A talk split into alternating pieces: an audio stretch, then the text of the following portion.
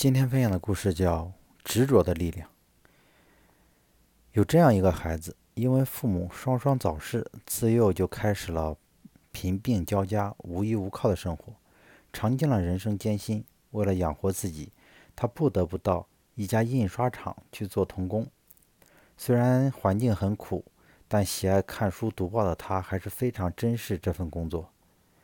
一天，他在一家书店的橱窗前看到一本书。他矗立在橱窗前，贪婪地盯着、盯着、盯看那本书，手不停地摸着口袋里仅有的买晚饭的钱。为了能够买下自己喜爱的书，他不得不挨饿，从饭钱中积攒钱。这天，他路过书店时，发现书店的书橱里有一本打开的新书，便如饥似渴地读了起来。直到把打开的两页读完，才恋恋不舍地走开。第二天，他又身不由己地来到橱窗前，惊奇的是，那本书又往后翻开了两页，他又一口气读完。他是多么想把它买下来啊！可是书价太高了，他必须不吃不喝一个月才能够攒够买书的钱。第三天，奇迹又出现了，书页又往后翻了两页。此后，每天书页都会往后翻开两页，他就每天。都来读，直到把书读完。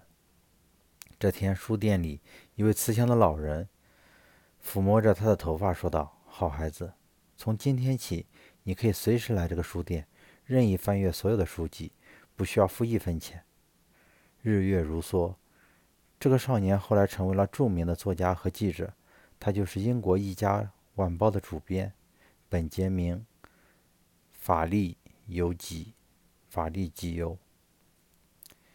面对梦想道路上的困难、困苦、艰难、坎坷，执着是最好的利刃。它会帮助一个人劈开艰难，穿越险境，穿越困境，抵达铺满鲜花的梦想。